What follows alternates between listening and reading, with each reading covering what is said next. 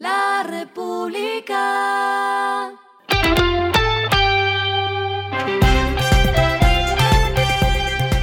Al final de la jornada, esto es lo que debes saber sobre el comportamiento de los negocios, las finanzas y la economía.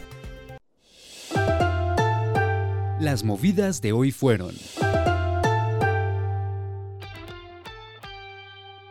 Grupo Éxito informó que el próximo viernes 15 de septiembre hará el icónico toque de campana en la Bolsa de Valores de Nueva York. Con este suceso, la compañía celebra el inicio de la negociación de su acción a través de recibos de depósito americanos nivel 3 o ADR de éxito en ese mercado, los cuales empezaron a transarse desde el pasado 23 de agosto. Además, el próximo 20 de septiembre se hará también el toque de campana en la Bolsa de Valores de Colombia, con el que se espera dar cierre a los eventos simbólicos de la presencia de Grupo Éxito en las bolsas de Nueva York, Brasil y Colombia.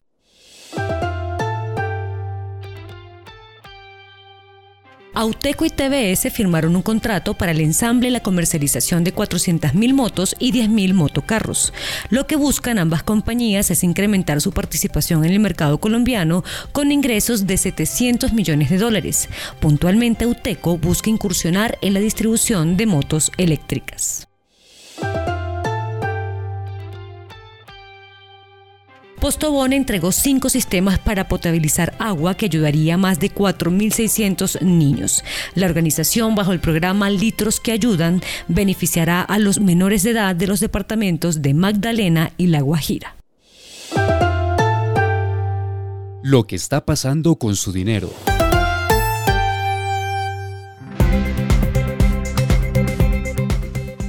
Scotia Banco Patria, en asociación con BNP Paribas Cardiff, informó que los clientes que adquieran un seguro de cáncer o seguro de cáncer más accidentes personales podrán acceder a un servicio de asesoría tributaria con el fin de que cumplan con los requisitos legales nacionales en la declaración de renta. La asesoría para la declaración de manera rápida y sin complicaciones se hará a través de Tributi.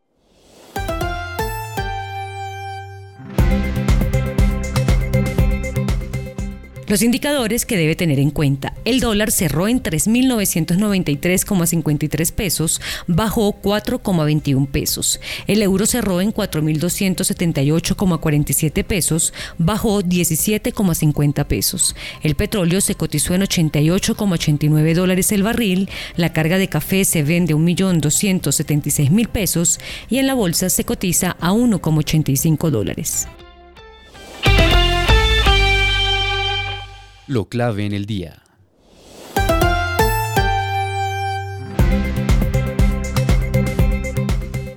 Este viernes, la CAR de Cundinamarca realizará una audiencia en el marco del trámite de la licencia ambiental para la prolongación de la avenida Boyacá. Este anuncio que se hizo en la red social X fue respondido por el presidente Gustavo Petro diciendo, abro comillas, si prolongan la avenida Boyacá a través de la Reserva Forestal del Norte, que este gobierno piensa consolidar, acaban la Reserva Forestal Tomás van der Hamen, la Reserva Forestal del Norte. Los árboles producen oxígeno y eso es fundamental para sostener la vida, cierro comillas.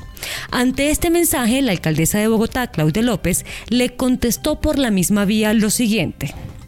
Presidente, en 2013 como alcalde usted propuso prolongar la avenida Boyacá en su pot e incluso anunció su construcción y concesión.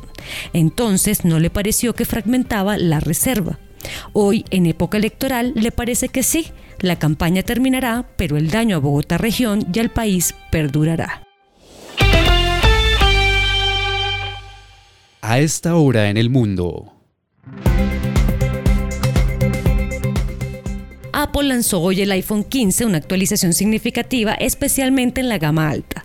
Las versiones Pro del dispositivo contarán con un diseño renovado que cambia el material de los laterales de acero inoxidable a titanio.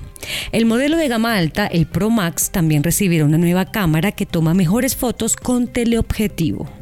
Uno de los cambios más significativos es que Apple cambió el puerto de carga a la modalidad USB-C. La última vez que la compañía hizo un cambio de este tipo, en 2012, irritó a muchos fans de Apple, pero en este caso la empresa no tenía muchas opciones, pues la Unión Europea exigió dicho cambio.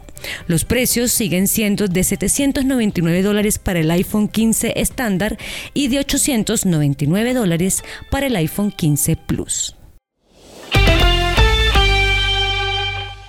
Y el respiro económico tiene que ver con este dato.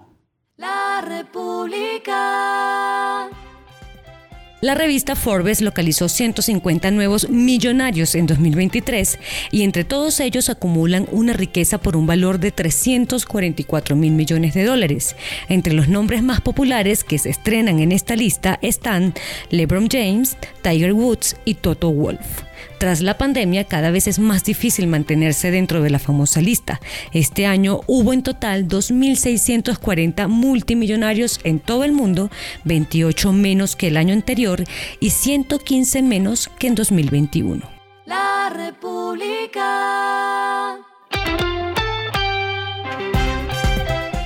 Y finalizamos con el editorial de mañana. El enfoque del tema cocalero está errado. Desde hace un par de décadas, el enfoque de los gobiernos sobre los cultivos de coca se extravió al no migrar el tema de un asunto criminal a uno de sobrevivencia agrícola. Esto fue Regresando a casa con Vanessa Pérez.